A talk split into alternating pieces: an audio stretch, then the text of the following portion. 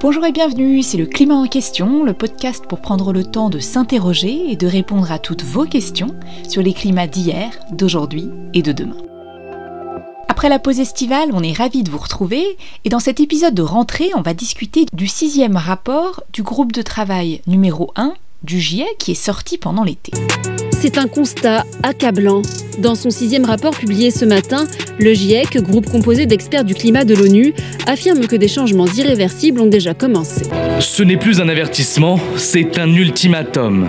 C'est pire et plus rapide que prévu. La planète se réchauffe à un rythme accéléré. Les événements climatiques extrêmes d'aujourd'hui ne sont qu'un avant-goût de ce qui nous attend. Des changements climatiques pires et plus rapides que prévu, des événements climatiques extrêmes qui s'accélèrent et que l'on voit dans l'ensemble du monde et que l'on a ressenti au cours de l'été avec des incendies, des inondations. C'est vraiment un constat alarmant que l'on a à la lecture de ce nouveau rapport du GIEC. Mais qu'est-ce que c'est déjà le GIEC? Qu'est-ce qui nous dit ce nouveau rapport? Et pourquoi c'est tellement important? Pour répondre à ces questions, je suis comme d'habitude avec Gilles Ramstein, paléoclimatologue, et Sylvestre Huette, journaliste spécialiste des questions scientifiques. Bonjour Sylvestre et Gilles. Bonjour. Et nous avons la chance aujourd'hui d'être avec une invitée exceptionnelle, Valérie Masson-Delmotte, qui est la vice-présidente de ce groupe 1 du GIEC sur lequel on va revenir dans un instant. Elle nous rejoindra en deuxième partie d'épisode. Alors commençons déjà par quelques éléments de contexte. Il s'agit donc du sixième rapport du groupe de travail numéro 1 du GIEC, qui est le groupe intergouvernemental d'experts sur l'évolution du climat. On en avait parlé dans nos premiers épisodes du climat en question. Le tout premier rapport du GIEC, c'était en 1990. Mais Sylvestre, est-ce que tu peux quand même nous rappeler ce que c'est que ce groupe 1 Il faut se rappeler que le GIEC se divise en trois groupes de travail. Le premier groupe s'occupe de la physique du climat, comment il fut, est et comment il sera dans le futur en fonction des différents scénarios possibles d'émissions de gaz à effet de serre par l'humanité. Le second groupe analyse les conséquences de ce changement climatique sur les écosystèmes naturels et agricoles et sur les sociétés humaines. il s'occupe aussi des adaptations possibles de nos sociétés à cette transformation rapide. Et le troisième groupe se consacre aux politiques à conduire pour diminuer ces menaces en réduisant nos émissions de gaz à effet de serre. Donc là, le rapport dont nous parlons, c'est seulement le rapport du groupe 1. Les groupes 2 et 3 doivent approuver leur rapport en février et mars 2022, et le GIEC fera un rapport de synthèse d'ensemble et qui est aujourd'hui prévu pour la fin septembre 2022. Septembre 2022, donc dans environ un an, on aura, si je puis dire, la trilogie complète. Pour l'instant, on a seulement la première partie, mais cette première partie est donc très importante puisqu'elle décrit l'état des connaissances scientifiques sur la façon dont va évoluer le système climatique en fonction de différents scénarios, c'est-à-dire de différents futurs possibles, euh, en fonction des émissions euh, dans les décennies à venir. Alors Sylvestre, euh, certains comme toi ont passé une partie de leur été à analyser ce rapport et, on les remercie. On partagera des articles et des infographies sur les réseaux sociaux. Mais pour ceux qui ont plutôt euh, déconnecté pendant l'été, est-ce que tu peux nous dire en quelques mots à quoi il ressemble ce rapport du GIEC? C'est un rapport dont on peut d'abord dire qu'il est pour le moins conséquent. Il a été rédigé par 234 auteurs principaux, mais souvent appuyé par d'autres scientifiques spécialistes des points traités. Cet exercice s'est appuyé sur 14 000 publications scientifiques qui ont été citées dans le rapport et qui ont été évaluées pour qualifier le degré de confiance que l'on peut leur accorder. Et le processus de revue fut très dense, puisque les auteurs du rapport ont dû répondre à plus de 78 000 commentaires émis par les scientifiques destinataires du texte de travail et par les gouvernements. Il y a des gouvernements de 46 pays différents qui ont fait des commentaires. Euh, le rapport complet, il approche des 4000 pages. Alors 4000 pages, on va pas se mentir, il y a de quoi décourager les plus motivés d'entre nous, mais on peut voir ce rapport plus comme une encyclopédie ou une référence dans laquelle vous pouvez aller pour approfondir certains points qui vous intéressent. La bonne nouvelle, c'est qu'il y a aussi un rapport technique qui ne fait qu'environ 150 pages et surtout un résumé pour décideurs qui ne fait lui qu'environ 40 pages. Donc je vous recommande si vous devez commencer par lire un seul des rapports euh, et que vous êtes prêt à aller un petit peu au-delà des articles de quelques pages, de lire ce, résumé de, 40 pages. Alors avant d'en présenter les messages clés, je voudrais me tourner rapidement vers toi Gilles, parce que parfois on entend euh, peut-être un peu de désespoir de se dire mais finalement euh, à quoi ça sert de faire encore un rapport du GIEC, c'est toujours la même chose, c'est le sixième rapport, on l'a dit, le premier c'était en 1990 1990. Finalement, on sait déjà tout, on sait que ça se réchauffe, on sait que c'est grave. Qu'est-ce qu'il y a de tellement nouveau? Il y a des gens qui prétendent qu'en fait tout était déjà connu depuis 90, c'est le premier rapport, mais en fait il y a une augmentation très considérable de la fiabilité. Pourquoi?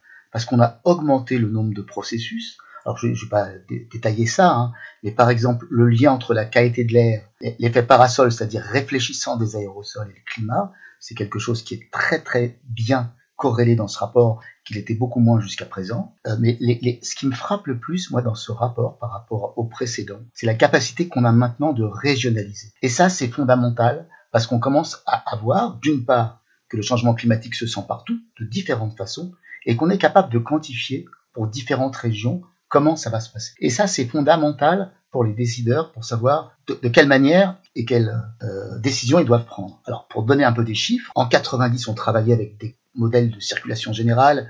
On divisait la Terre en grosses cellules qui faisaient à peu près 500 km de côté. Aujourd'hui, on travaille avec ces mêmes modèles avec beaucoup plus de processus et une résolution spatiale de 100 km. On travaille même avec des modèles régionaux qui permettent de travailler à l'échelle d'une région et de descendre à 25 km de résolution. Donc ça, c'est fondamentalement important et ça se traduit dans le sixième rapport par des fiches qui sont dédiées à ces régions. Il y a un autre aspect qui est assez fondamental dans ce rapport, c'est le fait que comment on se rend compte du changement climatique. Alors on n'est pas comme une grenouille dans, dans, dans, de l'eau qui sent l'eau se réchauffer parce que ça, ça se sent très peu. Mais on est de plus en plus capable de montrer ce qui est le plus visible, c'est-à-dire les événements extrêmes, et d'attribuer dans les événements extrêmes qu'on a le rôle des changements climatiques. Et ça, c'est fondamental parce qu'une fois qu'on sait faire ça, on sait calculer la fréquence avec laquelle ces événements extrêmes vont revenir. C'est un pas décisif. On a donc des modèles plus complexes qui nous permettent d'avoir des résultats plus précis et plus fiables. Et un autre pas décisif qui a été fait depuis 1990, on en avait parlé dans nos tout premiers épisodes, c'est la démonstration qui est aujourd'hui absolument certaine du lien entre nos émissions de gaz à effet de serre liées aux activités humaines et le réchauffement climatique. Mais venons-en maintenant au message clé de ce rapport avec notre invitée Valérie Masson-Delmotte. Valérie Masson-Delmotte, bonjour et bienvenue dans le climat en question. Bonjour. Alors je me permets de te tutoyer puisqu'on se tutoie dans la vraie vie et on se connaît depuis longtemps. Euh, ça fait, je pense, plus de dix ans. Euh, je me rappelle t'avoir invité pour une conférence à Sciences Po déjà sur ce sujet euh, du GIEC et de ses rapports. Donc ça me fait vraiment plaisir de pouvoir échanger avec toi dans un contexte un peu différent puisqu'on en est maintenant, on le disait, au sixième rapport et que tu es, on le rappelle, coprésidente de ce fameux groupe 1 du GIEC dont on a parlé avec Sylvestre et Gilles. Et tu es chercheuse à Paris-Saclay, spécialiste des questions climatiques, en particulier euh, des climats du passé. pour commencer, est-ce que tu peux nous décrire ce que nous dit ce rapport sur les changements climatiques en cours et à venir? Alors, on sait depuis des décennies que la planète se réchauffe, mais euh, ce qu'on montre dans ce rapport, c'est que les, changements climatiques récents, ils sont généralisés, c'est-à-dire ils concernent l'océan, la surface des continents, l'atmosphère, la cryosphère, hein, tout ce qui est englacé, enneigé, et ils affectent aussi le vivant, la biosphère. Donc c'est généralisé, ça toutes les régions du monde. Ce sont des changements rapides par rapport euh, au rythme passé des variations naturelles du climat, et ce sont également des changements qui s'intensifient. Si on prend le, niveau de réchauffement, euh, c'est un des indicateurs de l'état du climat. Euh, nous en sommes sur la dernière décennie à 1,1 degré de réchauffement par rapport à 1850-1900, qui est représentatif en fait du climat pré-industriel. Ce réchauffement, c'est une rupture par rapport aux variations du climat depuis plus de 2000 ans. Si on prend la période chaude actuelle, depuis la fin de la dernière période glaciaire. Sur la dernière décennie, on est même en train de sortir de l'intervalle, sur plusieurs siècles, le plus chaud, il y a environ 6000 ans, de la période chaude actuelle. Au niveau de notre espèce Homo sapiens, les conditions les plus chaudes euh, qui ont été euh, connues, c'est lors de la période interglaciaire précédente, il y a environ 125 000 ans, avec une plage de réchauffement estimée qui va jusqu'à environ 1,5 degré de réchauffement. Pour un historique complet de l'évolution du climat de la Terre, je renvoie nos auditrices et nos auditeurs à l'épisode numéro 8 du climat en question, qu'on avait justement consacré à ce sujet. Alors de ce que tu viens de nous dire, je retiens déjà plusieurs messages clés du rapport du GIEC. D'abord, le réchauffement climatique est en cours. On a déjà, à cause de nos émissions de gaz à effet de serre, réchauffé la température moyenne de 1,1 degré par rapport à l'ère pré-industrielle. Il est inédit, on n'a jamais vu un tel réchauffement en si peu de temps et il est généralisé. Est-ce que tu peux nous dire, au-delà de l'indicateur de température, quelles sont d'autres conséquences de ce réchauffement climatique que vous décrivez dans le rapport? Les conséquences de ce changement climatique affectent déjà toutes les régions de la Terre et de multiples façons. Des tendances de température, des, des, tendances pour les précipitations, la montée du niveau des mers, des changements graduels, mais aussi des événements extrêmes qui deviennent plus fréquents et plus intenses pour les vagues de chaleur, pour les pluies torrentielles, dans certaines régions comme autour de la Méditerranée les sécheresses, avec également une intensification, enfin une augmentation de la proportion des cyclones tropicaux les plus intenses. Donc des conséquences importantes qui vont avoir des impacts majeurs pour nos sociétés, et tu as mentionné l'exemple du contour méditerranéen.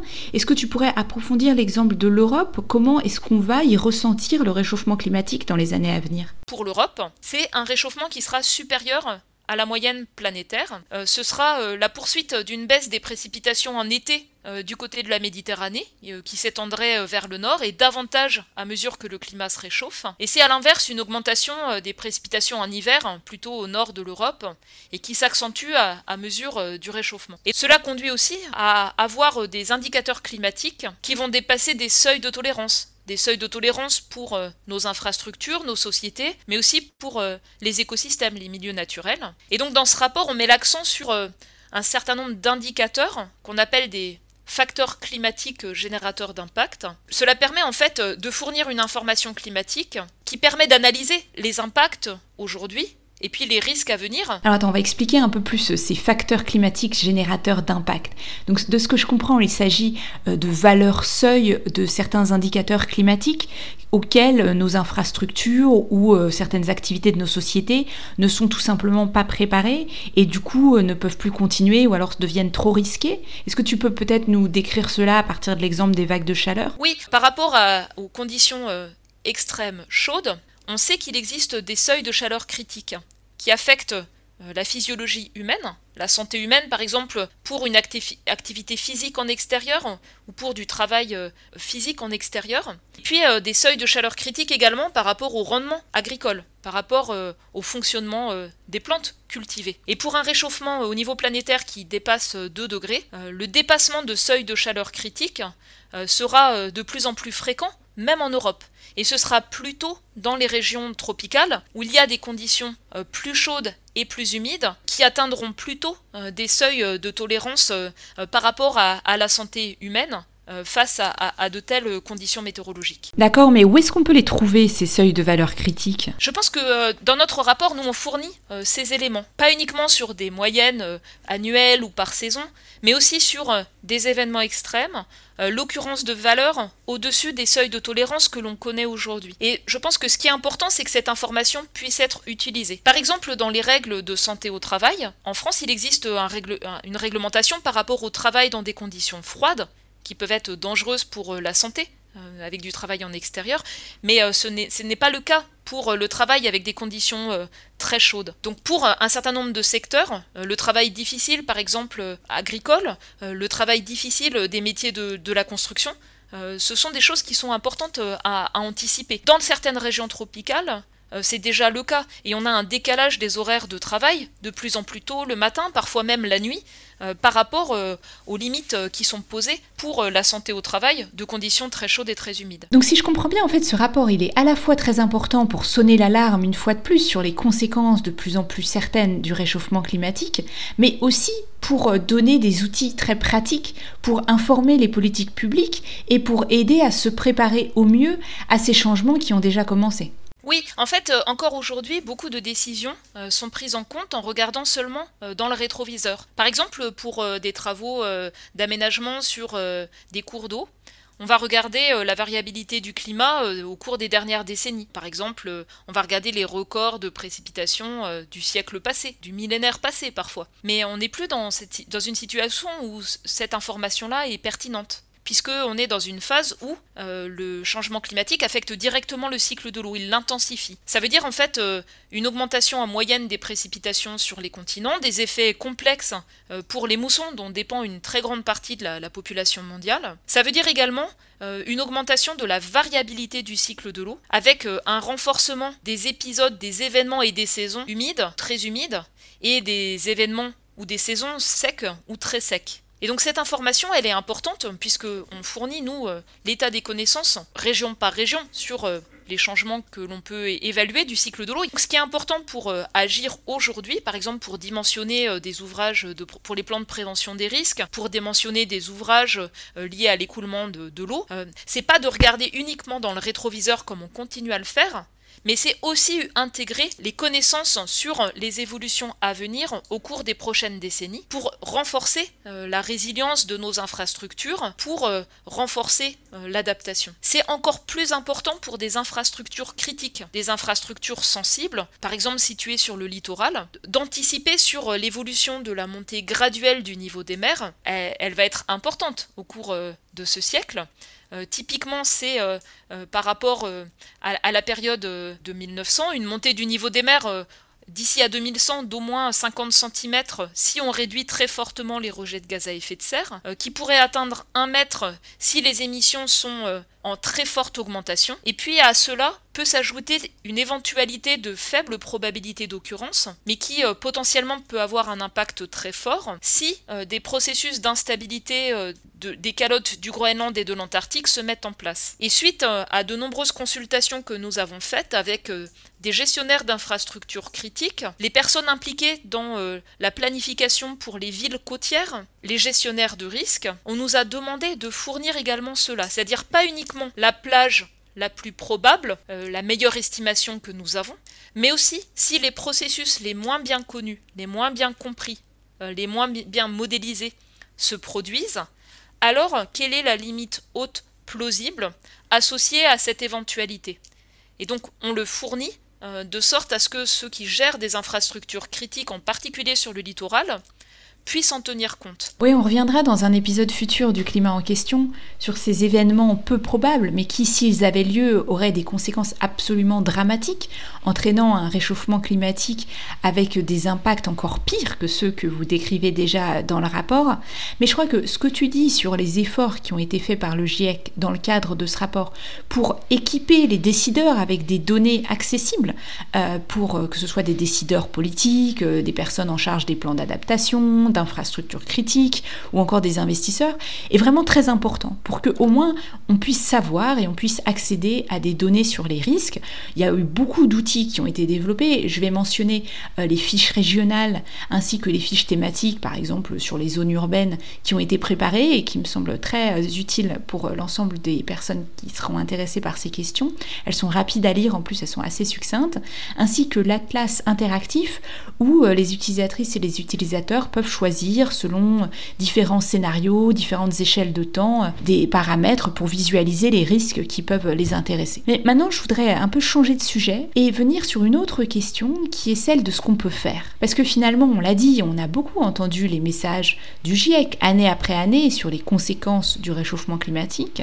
Et pourtant, on voit que nos émissions continuent à monter et on se dit parfois, mais finalement, avec l'inertie du système climatique, c'est-à-dire que une fois que les émissions sont là, elles restent dans l'atmosphère et le système réagit lentement, c'est trop tard et euh, il y a un côté inéluctable, le réchauffement aura lieu quoi qu'il arrive et du coup ça sert à rien de faire des efforts. Alors est-ce que tu peux nous dire si on arrêtait euh, nos émissions demain matin, est-ce qu'on pourrait encore réduire le réchauffement climatique? Euh, Autrement dit, pour le dire très clairement, est-ce que ça vaut encore le coup de faire des efforts? Alors la première chose, c'est que au niveau du, réchauffement à la surface de la Terre, si on arrêtait demain d'émettre euh, du dioxyde de carbone, il n'y aurait quasiment pas de, réchauffement supplémentaire. C'est quelque chose qui est souvent mal compris. Mais il n'y a pas une inertie considérable par rapport aux émissions passées pour le niveau de réchauffement. Il y en a une pour euh, la montée du niveau des mers parce que euh, le temps de mélange de l'océan, le temps de réponse des calottes de glace, il implique des constantes de temps de, de, plusieurs siècles à plusieurs milliers d'années. Mais pour le réchauffement, l'ampleur du réchauffement à venir, ça dépend des émissions de gaz à effet de serre qu'on va faire demain dans les années, dans les décennies qui vont venir. Donc ça, je me permets de le répéter parce que c'est vraiment très important, je pense. Il y a un effet différent donc entre la réponse du système climatique pour la température et pour la montée des eaux, mais nos émissions d'aujourd'hui ont un impact direct sur la température de demain et donc il est vraiment très important d'agir pour ne pas rendre la situation encore pire que ce qu'elle est déjà aujourd'hui. Le premier facteur qui joue, euh, c'est le dioxyde de carbone qui a un effet cumulatif. Il y a une relation quasi linéaire entre le, le cumul passé, présent et futur de nos émissions de CO2 et le niveau de réchauffement à venir. Il y a bien sûr un effet aussi des autres gaz à effet de serre, il y a également un effet euh, des particules de pollution qui ont un effet net euh, euh, refroidissant. Ce que Gilles appelait l'effet parasol tout à l'heure, notamment des particules qui ont le plus d'impact pour la santé humaine, on va y revenir. Donc pour explorer l'évolution du climat à l'avenir, dans ce rapport, on utilise cinq scénarios. Ce sont des narratifs très contrastés de développement qui conduisent à des très fortes baisses d'émissions de gaz à effet de serre, de fortes baisses, un scénario intermédiaire de stagnation sur les prochaines décennies de ces émissions, un scénario de hausse qui se poursuit euh, tout au long de ce siècle, et un scénario de très forte hausse. Et ensuite, on, évalue la réponse du climat euh, pour ces différents scénarios. Donc, dans tous les cas, quelles que soient les actions mises en place vis-à-vis des émissions de gaz à effet de serre sur cette large plage de scénarios, le, réchauffement va se poursuivre dans les prochaines décennies. Il atteindra un, niveau de l'ordre de 1,5 degré au cours des prochains 20 ans. Et quand on parle d'un niveau d'un degré et demi, c'est en moyenne sur une vingtaine d'années, c'est pas pour une année donnée. On estime qu'autour de 2030, il y a une chance sur deux pour une année donnée d'avoir un niveau de température un degré et demi plus élevé euh, que euh, la fin du 19e siècle. Et pour rappel, ce que disait l'accord de Paris sur le climat, c'était qu'on voulait essayer de limiter le réchauffement à 2 degrés, si possible 1 degré et demi d'ici à la fin du siècle, alors que là on voit qu'on est déjà à 1 degré et demi d'ici environ 2030. Par contre, si on a de très fortes baisses d'émissions de gaz à effet de serre, donc immédiates, tenaces, que le niveau de CO2 baisse de plusieurs pourcents par an pour atteindre net zéro, enfin les émissions baisse de plusieurs pourcents par an pour atteindre net zéro au niveau mondial autour de 2050, en fait, on peut contenir le réchauffement très proche de 1,5 degré et puis revenir en dessous à la fin de ce siècle. Si les émissions baissent dans les années à venir de manière importante et atteignent pour le CO2 net zéro autour de 2070, on peut contenir le réchauffement largement en dessous de 2 degrés euh, tout au long de ce siècle. C'est-à-dire il continuera à augmenter, il dépassera 1,5 degré mais il se stabilisera en fin de siècle en dessous de 2 degrés. Si les émissions stagnent au niveau actuel, dans ce cas-là, en fait, le réchauffement pourrait euh, dépasser 2 degrés autour de 2050, être euh, proche de 3 degrés en fin de siècle et dépasser 3 degrés dans le siècle suivant. Et puis c'est euh, des ampleurs de réchauffement encore plus grandes pour des émissions fortes ou très fortes. Ça peut être aussi plus fort si la réponse du climat est dans la limite haute de la plage qu'on a évaluée. Et donc, euh, bah, pour toutes les régions, euh, en fonction du curseur du niveau de réchauffement, eh euh, il y aura une accentuation des changements qui sont déjà observés. Donc autrement dit, chaque dixième de degré compte et donc chaque tonne de gaz à effet de serre compte. On aura des conséquences différentes selon que l'on arrive à limiter la vitesse et l'ampleur de nos émissions. Est-ce que tu peux d'ailleurs peut-être nous donner des exemples concrets, peut-être les exemples régionaux que l'on mentionnait tout à l'heure, selon ces différents scénarios? Alors pour donner un, ordre de grandeur, euh, au niveau mondial par exemple, euh, on peut regarder les, événements de vagues de chaleur qui se produisaient juste une fois par 50 ans à la fin du 19e siècle. Aujourd'hui, ils sont 5 fois plus fréquents, ce même type d'événement, pour 1 degré de réchauffement. Pour 1 degré et demi de réchauffement, ils seront 9 fois plus fréquents.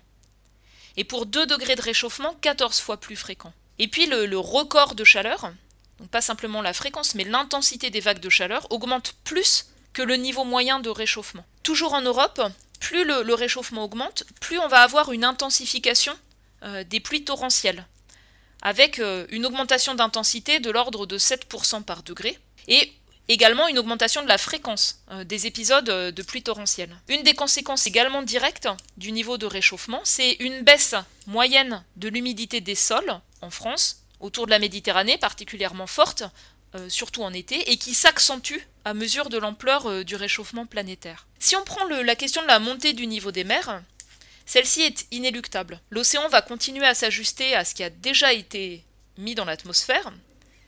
Les glaciers vont continuer à réagir. Les calottes du Groenland, de l'Antarctique vont continuer à s'ajuster pendant longtemps. Donc il est, certain que le niveau des mers continuera à monter. Si euh, nous ajoutons toujours plus de gaz à effet de serre, si le réchauffement augmente, alors le rythme de montée de niveau des mers va continuer à s'accentuer euh, tout au long de ce siècle. Par contre, si l'on réduit fortement les rejets de gaz à effet de serre, ou très fortement, si l'on arrive à limiter le, le, réchauffement au cours de ce siècle, alors en fait on peut euh, stabiliser le rythme de montée du niveau des mers à un niveau plus bas que dans le cas de fortes émissions. La différence, on ne la verra pour le niveau des mers que euh, d'ici quelques décennies. Alors c'est important parce que avec la montée graduelle du niveau des mers, les épisodes de niveau marin extrême, ceux qui se produisent quand euh, s'ajoute l'effet des marées, euh, l'effet des ondes de tempête, ces épisodes de, très haut niveau marin vont devenir de plus en plus fréquents et de plus en plus hauts à mesure de la montée graduelle du niveau des mers. Donc parvenir à limiter la hausse du niveau des mers, son rythme au cours de ce siècle, mais aussi son ampleur sur plusieurs siècles. C'est extrêmement important pour l'ensemble des littoraux, euh, toutes les petites îles, les zones de basse terre.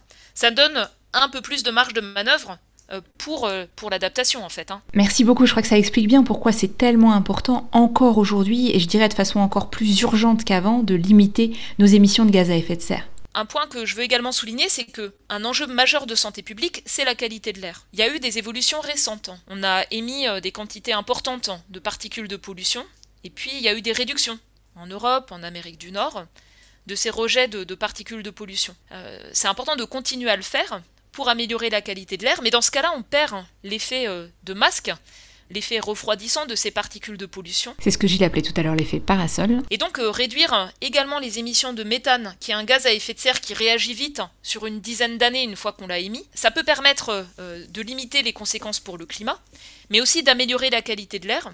Oui, et nos émissions de méthane, on le rappelle, elles viennent principalement de l'agriculture, euh, de l'élevage, de la gestion des déchets.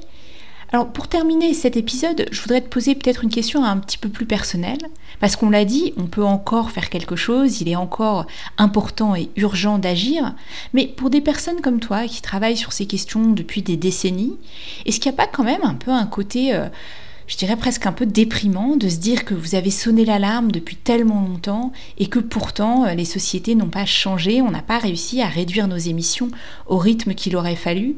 Pourtant, je te sens quand même enthousiaste, pleine d'énergie, tu viens de passer ton été et plusieurs années à travailler sur ce rapport. Alors, qu'est-ce qui te donne encore du courage aujourd'hui et quel message tu voudrais euh, donner à nos auditrices et à nos auditeurs pour avoir, je dirais, la force de continuer à travailler sur ces questions? euh, en fait, euh, moi, ce que j'ai vécu depuis euh, trois ans pour la préparation de ce rapport, c'est le partage avec les scientifiques qui l'ont rédigé de, la perception de la, gravité, en fait, de la situation. c'est quelque chose qui était présent dans, chacune de, nos réunions, avec, oui, une dimension scientifique, mais aussi le lien que chacun d'entre nous a avec la région où il vit et euh, les points importants de, préoccupation qui sont là. Ils sont là parce qu'il y a des pertes et des dommages euh, croissants. ils sont là parce qu'on euh, n'est pas prêt au climat d'aujourd'hui, et donc encore moins au climat de demain si on n'agit pas et qu'on n'utilise pas ces informations climatiques. Et puis la gravité de la situation parce que les promesses mises sur la table par les pays en 2015, s'il n'y a pas plus d'ambition, bah, conduisent à une stagnation des émissions mondiales jusqu'en 2030 et pas une baisse, et qui est une des conditions clés pour commencer à, permettre de, stabiliser le réchauffement. Ce qui, me, je pense, me choque le plus aujourd'hui, c'est toujours euh, d'entendre un ensemble de discours d'inaction. Par rapport aux, faits scientifiques qui sont là, euh, qui sont robustes, euh, qui se renforcent. On n'a plus de, discours qui assument un, déni par rapport à la fois à la responsabilité humaine et puis l'ampleur des conséquences d'un climat qui change. Il prend d'autres formes. Il prend de multiples formes de discours d'inaction. Et je pense que c'est important de pouvoir y répondre. C'est pas euh, le rapport du groupe 1 qui le fera, ça. Mais les rapports des groupes 2 et 3, qui vont venir euh, en février, en mars normalement, le rapport du groupe 1, c'est purement l'aspect fonctionnement physique du climat. Mais l'attente de la société, l'attente croissante que je vois tout le temps, c'est devant cette situation qui est inédite, qui ne fait que s'accentuer, euh, que chacun peut percevoir, comment agir, comment agir le mieux possible, comment agir le plus vite possible? Et comment agir de la manière la plus juste possible? Et je pense que c'est sur ces aspects-là euh, que j'attends, euh, moi, le plus de, débats et le plus de prise en compte des connaissances issues du monde scientifique, technologique, euh, socio-économique dans toutes ces dimensions. On va attendre avec impatience ces rapports des groupes 2 et 3.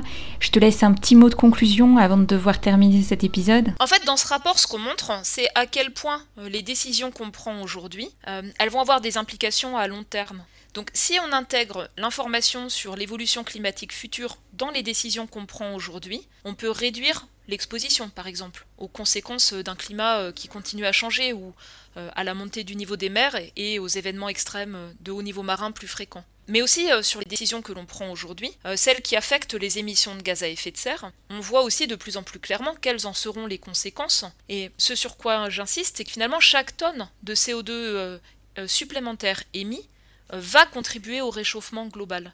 cette dimension-là, elle est vraiment importante parce qu'il y a également, bien sûr, une inertie dans les infrastructures que l'on met en place aujourd'hui Euh, quand on vend une voiture neuve, elle va fonctionner pendant, je sais pas, une vingtaine d'années. Même chose pour un, système de chauffage. Des, centrales thermiques importantes, elles vont avoir une durée de vie de plusieurs décennies. Et donc, euh, prendre en compte euh, cet effet cumulatif est particulièrement important euh, de sorte à euh, limiter euh, les conséquences associées aux décisions que l'on prend aujourd'hui. Bien, merci beaucoup Valérie Masson-Delmotte d'avoir été notre invitée pour cet épisode du climat en question.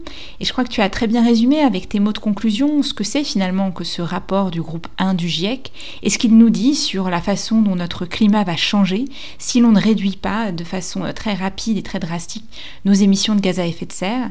Mais tu nous as aussi expliqué que c'est un formidable outil pour aider à la prise de décision dès aujourd'hui, que ce soit pour des décisions structurantes, pour des décennies en termes d'émissions de gaz à effet de serre, ou pour prendre en compte les changements climatiques qui sont déjà connus dans des stratégies d'adaptation pour tenter de limiter au maximum l'ampleur des changements climatiques sur les populations. Alors, on n'a pas eu le temps de tout traiter, mais je ne peux qu'encourager nos auditrices et nos auditeurs à lire ce résumé, à se servir de toutes ces données dont tu nous as parlé. Je voudrais, euh, bah, te remercier pour, euh, pour cette invitation et puis remercier euh, tous ceux qui, qui, écoutent ce podcast. Moi, je vois un, intérêt constant, croissant par rapport aux connaissances scientifiques et c'est quelque chose qui est, que je vois comme extrêmement positif et, qui donne beaucoup d'énergie pour continuer ce travail. Et il en faut de l'énergie pour continuer ce travail. Alors un grand merci à toutes et à tous, ainsi qu'à celles et ceux qui donnent de leur temps, de leur énergie pour la préparation de ces rapports du GIEC et pour leur diffusion au plus grand nombre. Et si ces questions avec Valérie Masson-Delmotte vous ont intéressé, je vous invite à écouter l'intégralité de l'entretien que j'ai pu avoir avec elle. Là, on a dû sélectionner seulement quelques questions pour le format du podcast, mais on publiera l'ensemble de notre conversation d'ici quelques jours. Et comme d'habitude, un grand merci à l'équipe du climat en question, Karim Baldé, Fabrice Étifier et Alexandre Carrier, ainsi que Clément Sundon pour la musique originale de ce podcast fait maison. N'hésitez pas à nous faire part de vos commentaires, de vos questions. Vous pouvez nous retrouver sur les réseaux sociaux, Facebook, Twitter et Instagram, ou par email, le climat en question avec un S, at ecomail.fr. Et on vous donne rendez-vous dans deux semaines pour notre prochain épisode.